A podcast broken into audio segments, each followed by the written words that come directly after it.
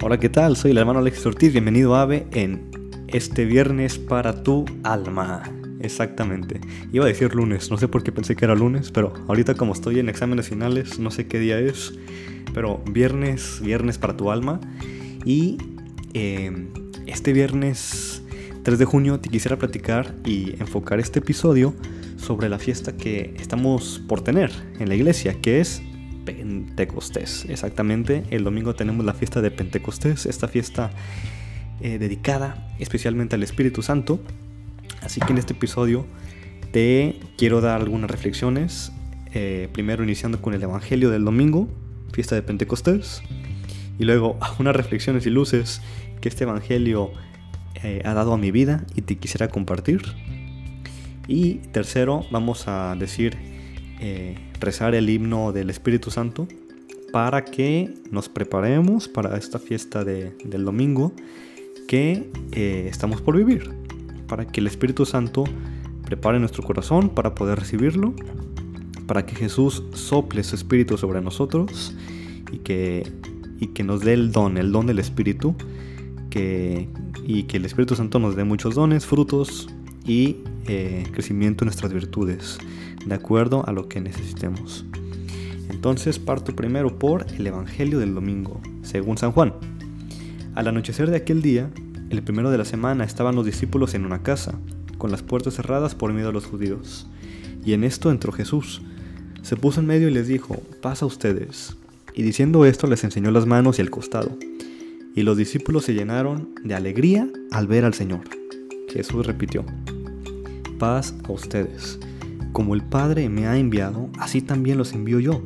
Y dicho esto, sopló sobre ellos y les dijo, reciban el Espíritu Santo. A quienes les perdonen los pecados, les quedan perdonados. Y a quienes se lo retengan, les quedarán retenidos. Palabra del Señor. Gloria a ti, Señor Jesús.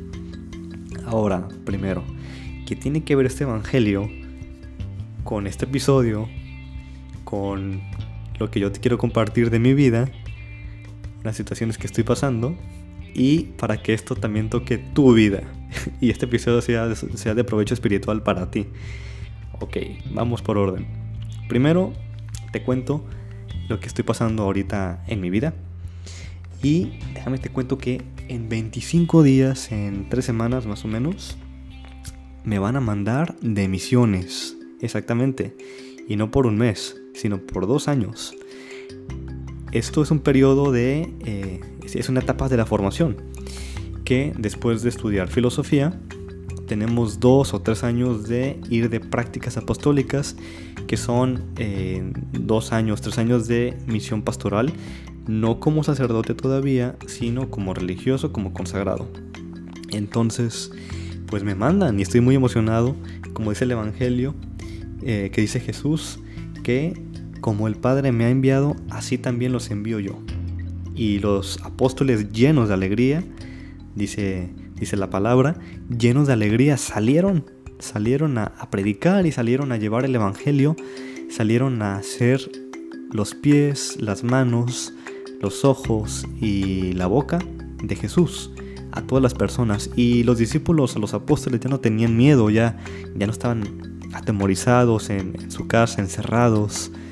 Porque de hecho llega Jesús y les dice, no teman, tengan paz. Y les sopla, sopla su Espíritu Santo. Y este Espíritu Santo los, los enloquece, los... Así dice, ¿no? Que, que parecían borrachos, que parecían locos.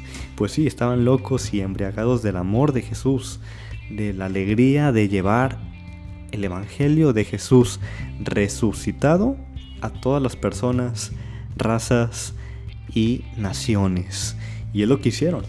Y cada quien se fue por su lado, llegaron hasta Roma, unos llegaron a Grecia, unos a, a, lo que es actualmente India, fueron misioneros porque Jesús los mandó. Entonces, pues he estado rezando muchísimo por este, esta etapa que está por venir de ser misionero. Aún no sé exactamente a dónde, pero ya después les diré. Seguramente sea allá, pasando el charco, el, el, Océano Atlántico.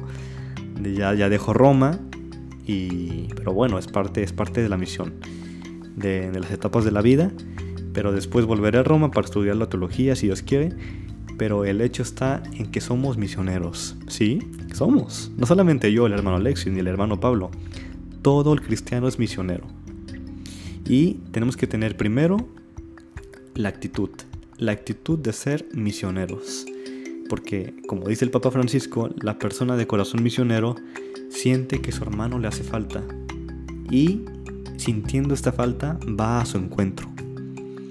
Y ahora hay que ubicar nuestra misión. Por ejemplo, mi misión como consagrado, como religioso, como hombre de Dios, es ser misionero y llevar la palabra de Jesús, predicar, em, llevar a Jesús, evangelizar a tantas y tantas personas.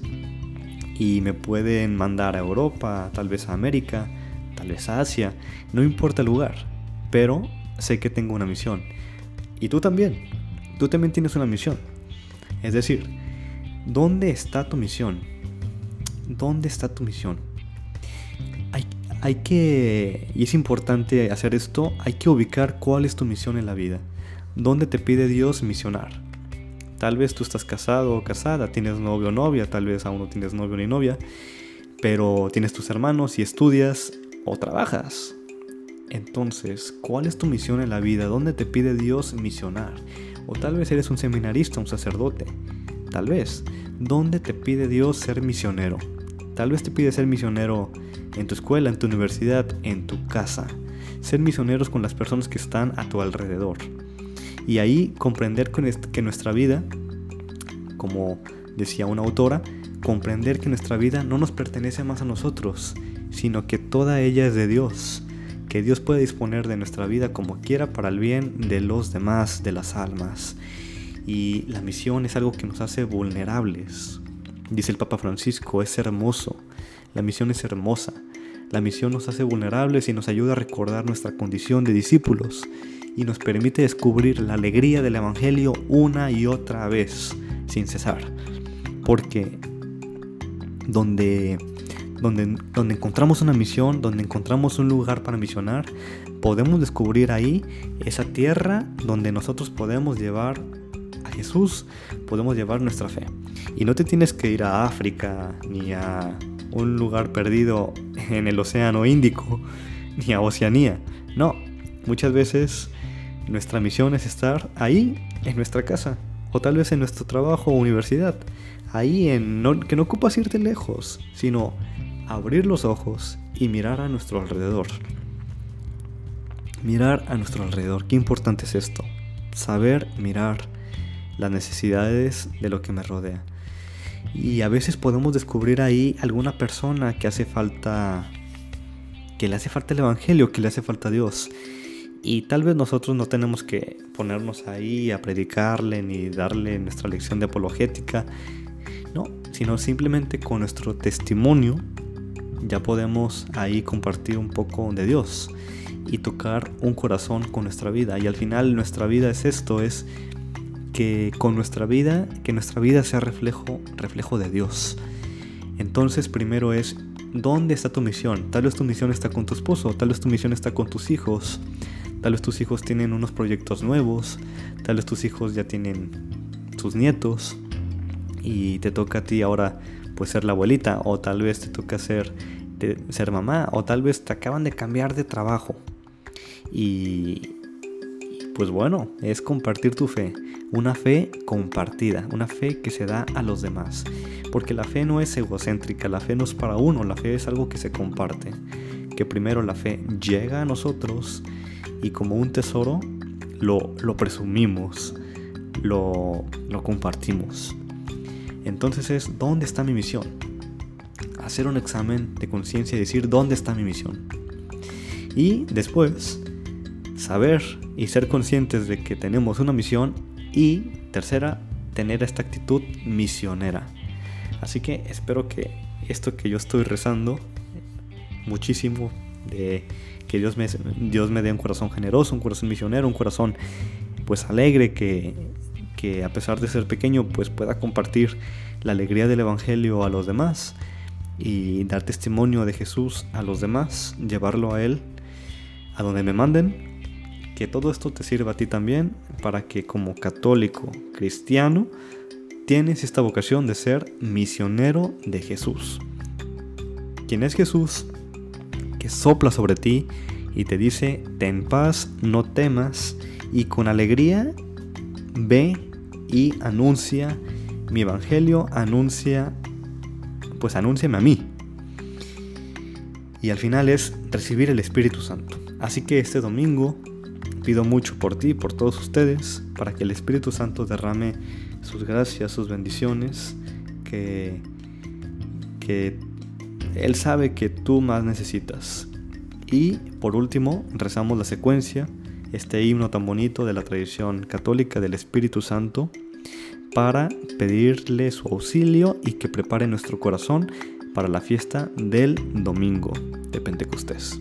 Dice así, ven Espíritu Divino, manda tu luz desde el cielo Padre amoroso del pobre, don en tus dones espléndido, luz que penetra las almas, fuente del mayor consuelo. Ven dulce huésped del alma, descanso de nuestro esfuerzo, tregua en el duro trabajo, brisa en las horas de fuego, gozo que enjuga las lágrimas y reconforta en los duelos.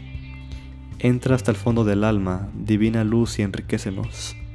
Mira el vacío del hombre, si tú le faltas por dentro. Mira el poder del pecado cuando no envías tu aliento. Riega la tierra en sequía, sana el corazón enfermo, lava las manchas, infunde calor de vida en el hielo. Doma el espíritu indómito, guía al que tuerce el sendero. Reparte tus siete dones según la fe de tus siervos, por tu bondad y tu gracia, dale al esfuerzo su mérito, salva al que busca salvarse y danos tu gozo eterno. Amén. Cristo Rey nuestro, venga a tu reino y te deseo una muy bendecida fiesta de Pentecostés. Pido por ti, para que el Espíritu Santo, que es el dador de los dones, te conceda esos dones, crecimiento en los dones, en las virtudes, en los frutos que más necesitas en tu vida. Muchos saludos y un fuerte abrazo. Cristo nuestro, venga a tu reino.